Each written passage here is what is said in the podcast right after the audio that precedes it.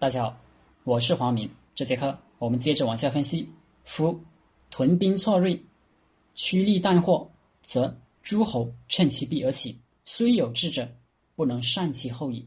故兵文拙速，未睹，巧之久也。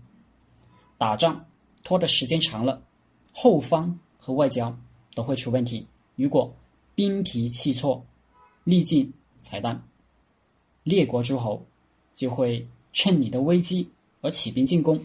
到那时，再有智谋的人也束手无策。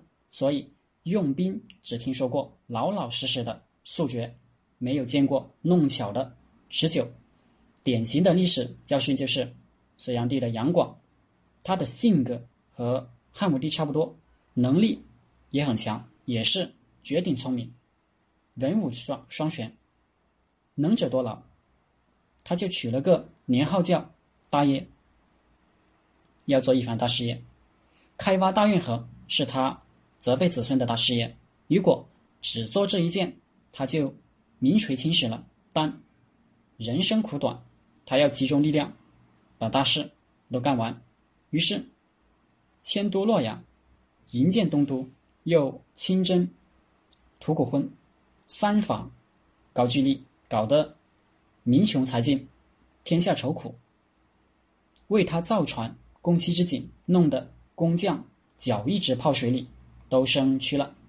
于是杨玄感、李密等英雄趁弊而起，天下大乱，杨广就丢了脑袋。孙子这篇兵法是写给吴王阖闾的，不过阖闾后来也成了这一条的反面案例，就是吴楚商业战争。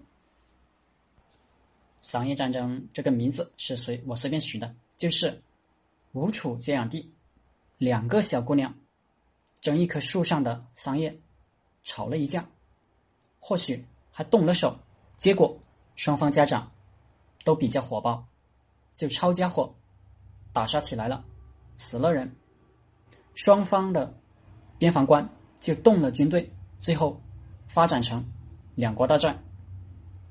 大战的结果。是吴军攻陷了楚国首都成都，楚郡王楚昭王逃亡了。这是春秋战史上第一次有诸侯国国都被攻陷。吴王兴奋呢，就待在这个成都作威作福。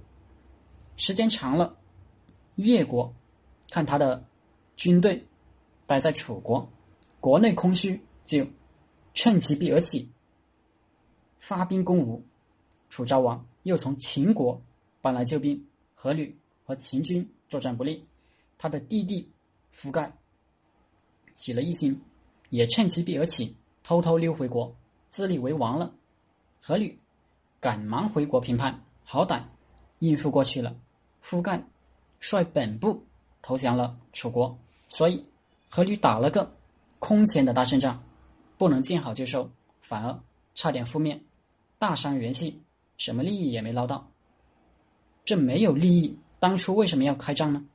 人们做事总是会忘了目的，就是这样。兵文拙速，未睹，巧之久也。巧的东西长久不了，就那一项，就像时尚服装，就能穿一季，最时尚的只能穿一次。标准衬衫，标准衬衣。能穿十年。拙速，曾国藩把它体会为不急而速。从战略来说，从人生道路来说，老老实实做事，踏踏实实积累，每天进步一点点，二十年，你就超过所有人。功夫都在平时，都在基本面。从打仗来说，拙速就是准备要慢，动手要快，这就是林彪著名的。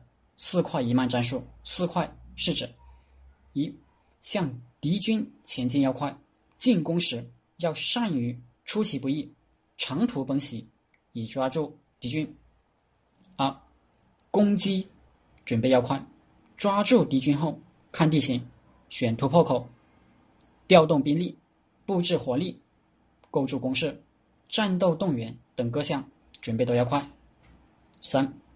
扩张战果要快，突破一点后，坚决扩张战果，使敌军无法恢复防御。